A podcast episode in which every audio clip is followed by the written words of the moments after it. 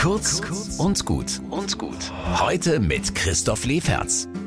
Heute am Pfingstsonntag muss ich daran denken, wie mein Lieblingsradiokollege Micha Götz mich hier im Studio gefragt hat: Du, Pfingsten, ich soll dazu was in den Nachrichten machen, aber ich habe null Ahnung. Was ist das denn, Pfingsten? Naja, das mit dem Heiligen Geist, habe ich gesagt. Der Geburtstag der Kirche. Über 2000 Menschen gründen die erste christliche Gemeinde in Jerusalem und mittendrin die völlig begeisterten Jünger von Jesus, Petrus, Johannes, Matthäus, einfach alle heilig begeistert. Hm, das war verwirrend, wie Pfingsten ja auch echt nicht so einfach ist, aber Micha war erstmal auf der Spur und hat Pfingsten dann in Wikipedia nachgelesen und zur Sicherheit nochmal direkt in der Bibel. Ungefähr nach zwei Dritteln kommt die Apostelgeschichte, da ab Kapitel 2, da ist es wirklich spannend und etwas abgefahren.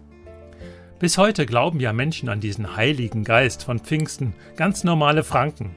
Viele Evangelische treffen sich jeden Pfingstmontag zum Bayerischen Kirchentag auf dem Hesselberg.